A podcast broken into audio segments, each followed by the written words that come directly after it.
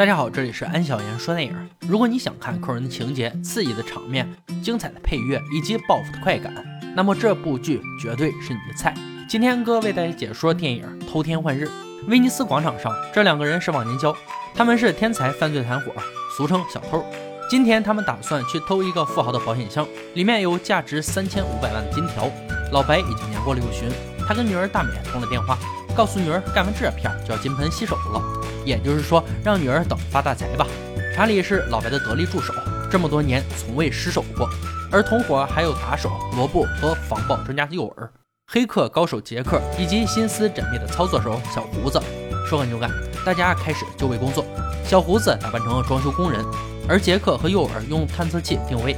小胡子根据杰克的指示，用红外线做记号，在红外线区域画上快干粉。随后安装炸弹，楼上的大佬们还在开会。一瞬间，保险柜直速下降，直接掉落在老白等人提前准备好的船上。诱饵开着小船扬长而去，富豪手下紧随其后。可他们谁也不知道已经被耍了。那个保险箱是假的，真的箱子还在水里。查理精确地计算着箱子密码，高手就是高手，不一会儿就打开了保险箱，明晃晃的金条呈现在眼前。警察赶到的时候，他们已经安全撤离。很快，所有人聚集在一起分赃，举杯庆祝。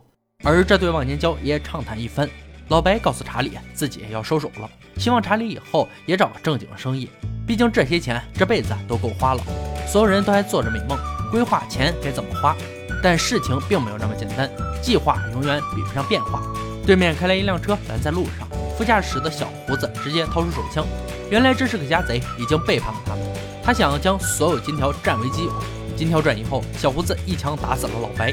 杰克情急之下将车冲向冰冻的水里，就这样，小胡子不肯罢休，冲着水里连续射击，真是有钱能使鬼推磨呀！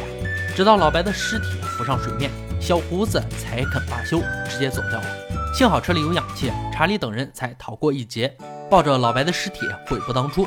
转眼来到一年后，大美也子承父业，在安保公司上班，成为了顶级的开锁专家。这天，查理来拜访大美，但大美不想搭理他。因为父亲就是查理他们在一起才死掉的。查理告诉大美，已经查到了小胡子的住址，并且需要大美这个开锁专家帮忙。大美对贼这个工作很反感，便拒绝了。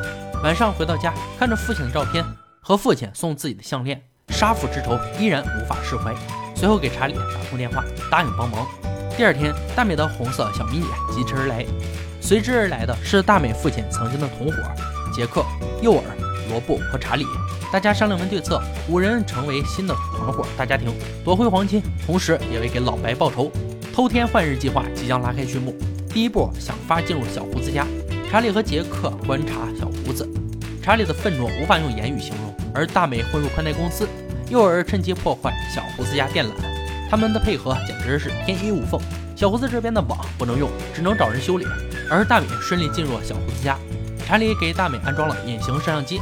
很快，大美以技术员的身份混入小胡子家里，见到了这个叛徒。小胡子之前没有见过大美，因此也没有露馅。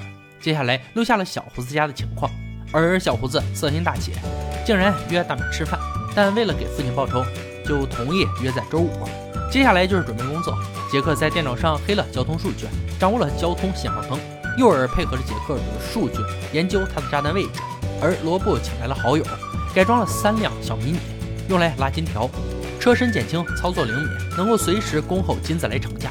小胡子这边用金子换成现金，但这个交易的人却知道这块黄金的来源，这让小胡子瞬间乱了阵脚，索性掏出枪解决了这个人，拿上现金和金条，赶紧跑路。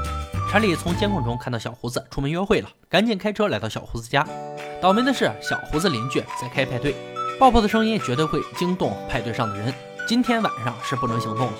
为了不被发现，大美只好真的就赴约。两人一开始啊相谈甚欢，但是大美习惯性的说了父亲的一句话，直接暴露了身份。小胡子抓住大美的手，大美顺势放倒了酒瓶作为信号。查理等人迅速出现，现在所有人齐聚一堂，而小胡子万万没想到他们还活着。小胡子心中震颤，嘴上却不饶人。最后查理不想跟他废话，狠狠地揍了他一拳，告诉他游戏才刚刚开始，就走了。随后，查理找到名为大壮的老朋友，他是非常厉害的改装车修理工。现在小胡子已经知道自己不安全，打算携金条潜逃。但是为了保护金条被查理等人盯上，他又想出计策，派出三辆卡车，只有一辆里面装有金条，其他两辆卡车都是打掩护的。而且每辆车后面都有摩托车押运，玩起了真真假假的障眼法。三辆一模一样的卡车在路口分别驶向三个方向。聪明的杰克早已经在电脑中测量出三辆卡车的离地高度，分别是二十点二、二十点四和十六点七。很明显，车牌号幺二八的车辆拉有黄金。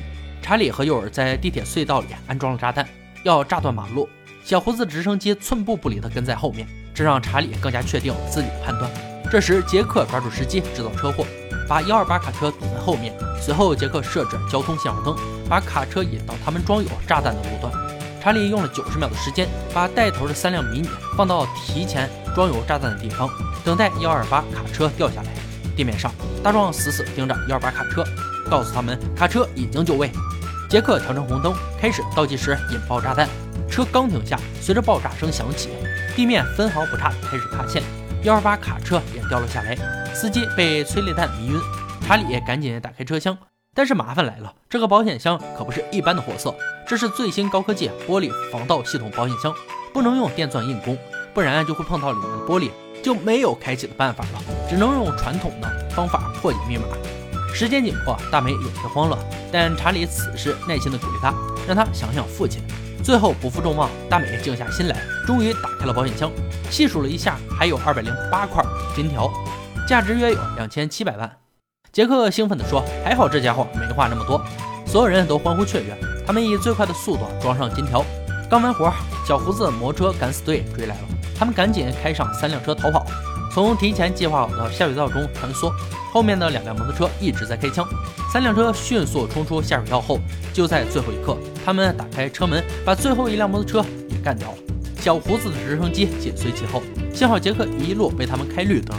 后来他们三个分头行事，查理单独走一条线，小胡子死死盯住查理。其实金条在另外两辆车上早已运到了安全的地方，而查理就是特意吸引小胡子的。他和曾经的伙伴开启一对一的对决。查理把车开到一个工厂，小胡子的直升机就堵在前面。查理一个猛冲，把车开到高处，用车迅速撞坏飞机的螺旋桨，直升机无法起飞。